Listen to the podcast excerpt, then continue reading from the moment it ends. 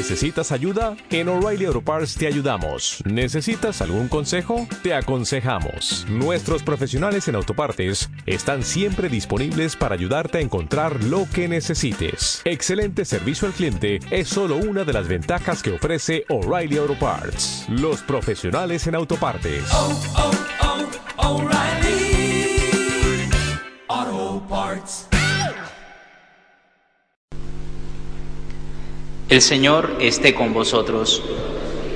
Lectura del Santo Evangelio según San Juan.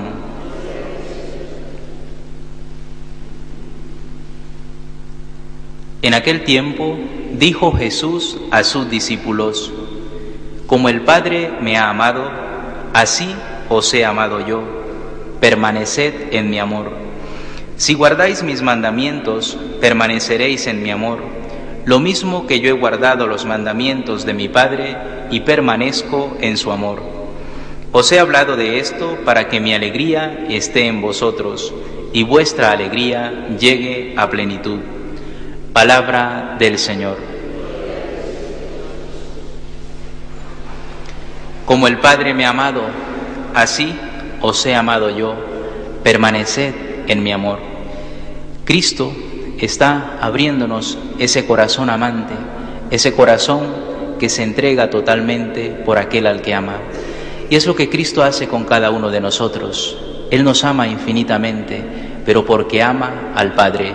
Y por ese amor al Padre decide también hacer todo lo posible por demostrarnos cuánto nos ama el Padre a nosotros.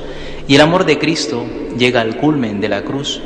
Allí Él hace la voluntad del Padre allí está amando al Padre al máximo. Desde la cruz Él nos demuestra cuál es ese amor profundo que le sostiene, cuál es esa motivación que le guía en su día a día. Jesús, por tanto, nos habla del mandamiento del amor. Solo si cumplimos sus mandamientos permanecemos en Él. Solo si amamos a Dios por encima de todas las cosas y por amor a Dios amamos al prójimo, amamos al que pasa a nuestro lado, solo si cumplimos ese mandamiento estamos permaneciendo en aquel que es nuestra fuente, en aquel que es nuestra salvación y nuestra roca, en aquel que es la fuente viva de la que emana todo el gozo del que nosotros podemos disfrutar. El Señor nos habla de este mandamiento y nos dice que solo podemos permanecer en Él si cumplimos sus mandamientos. Y el mandamiento del amor engloba también los mandamientos del decálogo.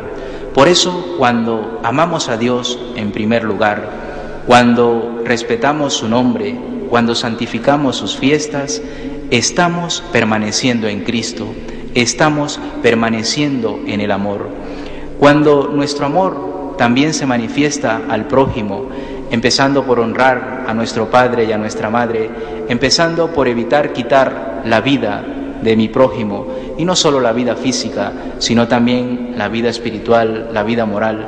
Cuando no mato al otro con la crítica negativa, con la crítica que destruye, estoy también amando, estoy viviendo este mandamiento del amor, y como cumplo el mandamiento, estoy permaneciendo en Cristo. Y el Señor nos dice, si permanecéis en mí, vuestra alegría será completa. Y esa es la invitación que Él nos hace, a que permanezcamos en Él, para que ese deseo de felicidad, ese deseo de plenitud que llevamos en el corazón, sea completa y sea para siempre. Así que pidámosle al Señor que nos dé esa gracia de permanecer en Él, cumpliendo el mandamiento del amor, amando a Dios por encima de todo, pero también amando al prójimo, a esa persona que sufre a mi lado, a ese que pasa por mi lado y necesita un apoyo, una palabra de consuelo, que necesita que yo le ayude a levantarse de donde ha caído. Allí, cuando estamos cumpliendo ese mandamiento, estamos permaneciendo en Cristo.